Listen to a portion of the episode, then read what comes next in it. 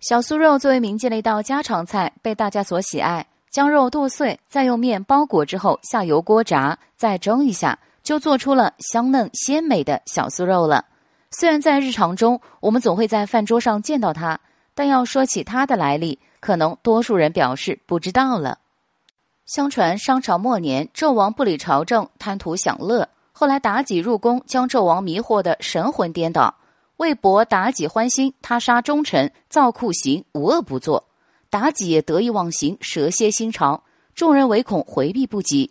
当今焦作一带，商朝为金鸡之地，水草丰美，天然一处帝王狩猎之地。妲己常缠着纣王来此游玩，每次出行队伍声势浩大，扰民害民，百姓苦不堪言，暗地里咒骂他们。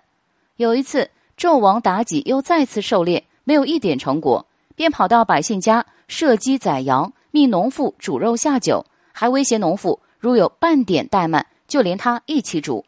吃饱喝足后，不留分文，便扬长而去。农妇心中气愤，将一块生肉视为妲己，边剁边骂。农妇丈夫回来后，看她将肉剁得粉碎，便问她缘由。知道后，丈夫安慰她：“别说几只鸡羊，就算杀人也是白杀。看这肉剁得又细又烂，若是好好烹调一番，一定好吃。还可以将这道菜。”叫苏妲己肉，吃掉它解解气。媳妇儿破涕为笑，逗乐说道：“这个菜名传出去，还得掉脑袋。”丈夫鬼点子多，又将苏妲己肉改为达苏肉。二人将肉又炸又蒸，做出了一道美味佳肴。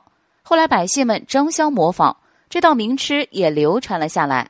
随着时间推移，达酥肉被叫成小酥肉，活跃于家中的饭桌之上。小酥肉的由来，你了解了吗？